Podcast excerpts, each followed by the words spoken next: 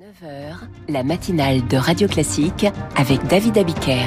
Et avec Charles Bonner qui présente le journal de 7h30. Avec à la une une manifestation pour la paix en Israël, à Tel Aviv, une manière de s'opposer à un gouvernement qui exclut la création d'un État palestinien. Amélie Oudéa Castera préfère se déporter du dossier Stanislas, les suites d'une enquête administrative.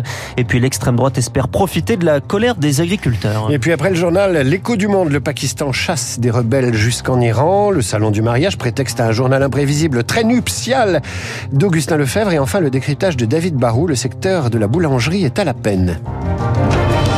2000 personnes étaient réunies hier à Tel Aviv. Une manifestation à l'appel de partis de gauche pour porter un message qui semble parfois inaudible dans la société israélienne. Un message de paix, d'arrêt des combats à Gaza, alors que le gouvernement n'a toujours pas présenté de projet clair pour l'après. C'est le reportage de Charlotte Derouen, la correspondante de Radio Classique. Maintenant, maintenant, la paix maintenant, voilà ce que demandent ces manifestants. C'est la seule option, explique Emma. Seule la paix apportera la sécurité et je ne pense pas qu'une guerre puisse rendre notre vie plus sûre. Trop de sang a déjà été versé, poursuit la jeune femme. Tant d'enfants ont été tués. Un enfant n'a pas plus de valeur qu'un autre enfant. À Gaza, 70% des morts sont des femmes et des enfants. Non au massacre, oui à la paix. Dans le cortège, Ismaël fustige la politique menée par le Premier ministre Benjamin Netanyahou. Il dit juste qu'il veut détruire le Hamas. C'est sa seule préoccupation. Mais ça ne me donne pas espoir en l'avenir. Car vous ne pouvez pas détruire une idéologie. Même si vous tuez beaucoup de gens, l'idéologie perdure. Pour une paix durable, il faut une solution politique, selon Mauricio Lapchik. Il est membre de l'ONG PISNAO, l'une des organisations à l'initiative du rassemblement. Le seul moyen de stopper ce conflit est de commencer à travailler sur une solution à deux États, où les Israéliens obtiendront la sécurité qu'ils désirent et les Palestiniens auront la liberté qu'ils méritent. Mauricio sait que son opinion est très minoritaire, mais pour surmonter le traumatisme des attaques du 7 octobre, il faut travailler à un avenir meilleur, conclut-il. Charlotte de Rouen, Tel Aviv, pour Radio Classique et la solution évoquée par ce manifestant, la solution à deux États qui implique la création d'un État palestinien est exclue par Benjamin Netanyahou qui estime qu'Israël doit contrôler tous les territoires à l'est du Jourdain. Une guerre qui se joue aussi en mer. Ce matin, les rebelles outils ont revendiqué des frappes contre un navire marchand américain dans le golfe d'Aden. Les États-Unis affirment qu'il n'y a pas de dégâts. En Ukraine, le risque d'une pénurie de munitions. Avec une contre-offensive qui s'enlise, l'armée ukrainienne commence à s'inquiéter sur ses capacités à tenir dans le temps et lance un appel à ses alliés occidentaux, dont la France, qui se dit prête à financer 12 nouveaux canons César pour l'Ukraine, est capable de les produire plus vite, en 15 mois au lieu de 30. Une rapidité car nous sommes entrés en économie de guerre, dit le gouvernement, même si les experts en doutent. C'est le cas de Léo Peria-Peigné, chercheur à l'IFRI. L'économie de guerre, ça veut dire que les industriels produisent plus, mais qui produisent sur commande et que, en gros, l'État va acheter l'intégralité de la commande pour ensuite l'envoyer en Ukraine. Là, Nexter a réussi à diviser par deux le temps de production de ces Césars. Là, on est quasiment à 80 Césars par an, voire plus. Et pourtant, la France en achète que 12. Une véritable économie de guerre supposerait que l'État assure l'achat de tout ce qui pourra sortir en plus des usines pour l'envoyer directement à qui on a besoin. Mais en l'état, c'est pas ça. Une propos recueillie par Marc Tédé, le soutien à l'Ukraine qui sera également au cœur des vœux aux armées, présenté aujourd'hui par Emmanuel Macron à Cherbourg, dans la Manche, sur une base navale. Autre point que Emmanuel Macron pourrait aborder dans son discours, la généralisation du service national universel, sorte de lointain descendant du service militaire, destiné aux jeunes, mais dont les premiers retours sont mitigés selon un rapport parlementaire. Une généralisation qui représente tout de même un investissement de 10 milliards d'euros.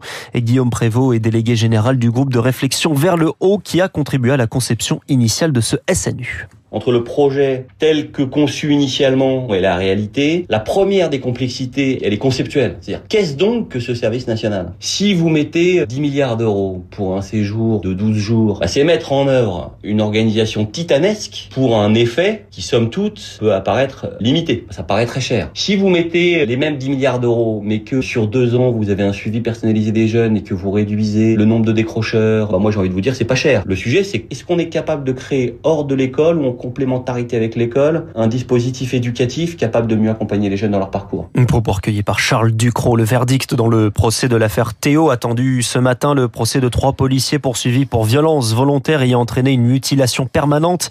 C'était en 2017. Hier, l'avocat général a requis trois mois, entre trois mois et trois ans de prison contre les trois policiers. Il est 7h35, vous écoutez Radio Classique. La ministre de l'Éducation nationale ne s'occupera pas du lycée Stanislas. Amélie Oudéa Castera se déporte du dossier, à savoir les suites du rapport administratif sur des dérives non conformes à la loi. Stanislas étant l'école de ses enfants, leur retrait du public ayant été motivé par le non-remplacement des professeurs. Lauriane Tout.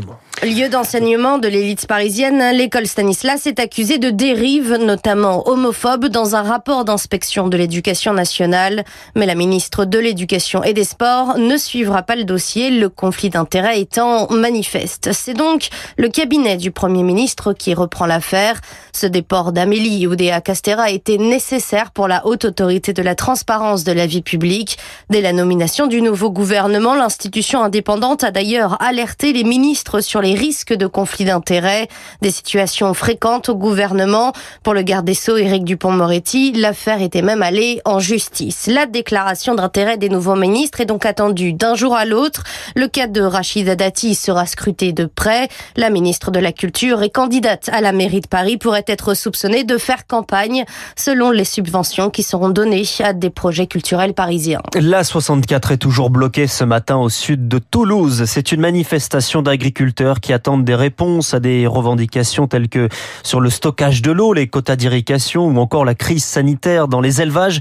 Une colère des agriculteurs qui existe aussi en Allemagne contre la suppression de subventions sur le gasoil agricole confirmée dans le budget adopté en commission au Bundestag hier.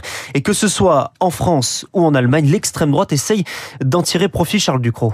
Il promet de porter la voix du monde paysan. Le président du RN, Jordan Bardella, réclame aussi l'état d'urgence agricole au Parlement européen et rencontrera demain des agriculteurs en Gironde.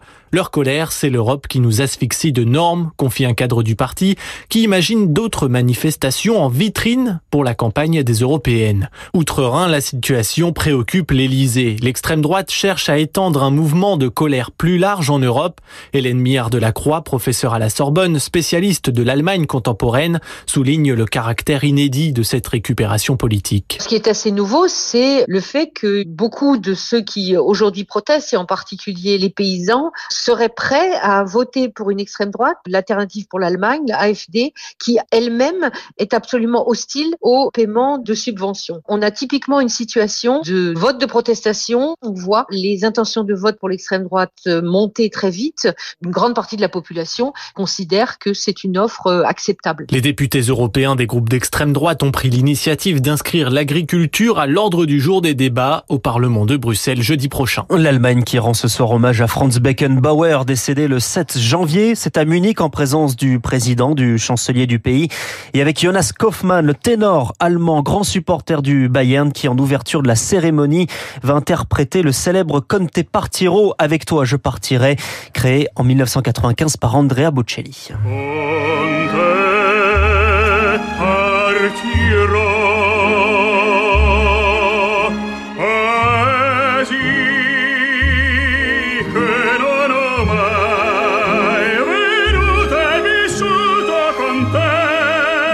Sur cette cérémonie, un article complet est à lire sur le site et l'application Radio Classique.